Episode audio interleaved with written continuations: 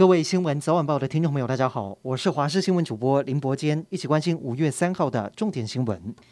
今天国内新增两万三千一百零二例的本土确诊，再创历史新高，包括双北合计超过一万三千例，桃园也逼近四千例。另外新增五个人死亡，年龄介于七十多岁到九十多岁。除了多数都有慢性病史之外，全部都没有打疫苗。同时再新增二十五例中重症患者。基隆市长林佑昌表示，五月六号单日确诊数将高达七万人。陈时中不排除这几天会接近这个数字。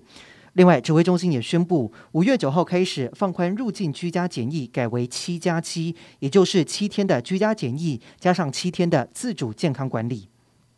民进党立委蔡适应今天表示，收到确诊通知，由于蔡适应昨天才到立法院质询，立法院将对办公室以及相关场所进行清消。而蔡适应也是继国民党立委廖国栋之后第二位确诊的立法委员。另外，台北市议员王心怡以及陈永德也传出确诊的消息，这让台北市议员确诊累积人数到七个人。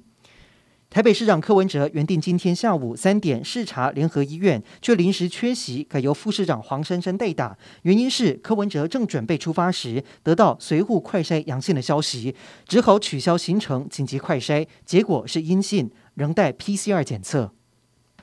中国卫健委公布，近期疫情较为严重的上海，过去一天新增五千六百六十九宗的本土确诊，加上无症状病例，新增确诊人数继续下降。相较之下，首都北京疫情则是有升温的趋势。本土病例包括无症状患者新增一共六十二人，首次破六字头。北京不但从三号开始进行连续三天的大规模筛检，在日前也禁止餐厅内用、关闭环球影城之后，现在又宣布所有的室内展厅暂时关闭。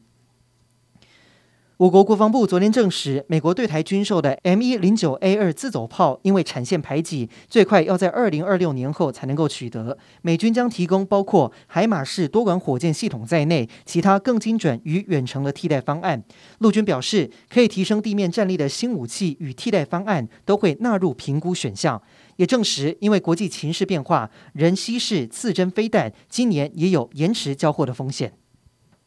俄罗斯入侵乌克兰，让国际社会更加关注台海局势。美国国防部周一在记者会上重申，台湾和乌克兰完全不同，无法直接类比，并且表示会恪守一中政策，并且在台湾关系法的基础下，持续协助我国自我防卫。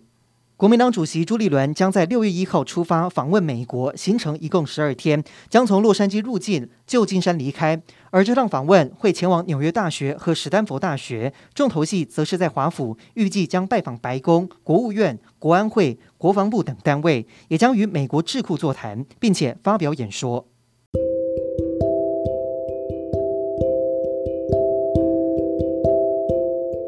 以上就是这一节的新闻内容，感谢您的收听，我们再会。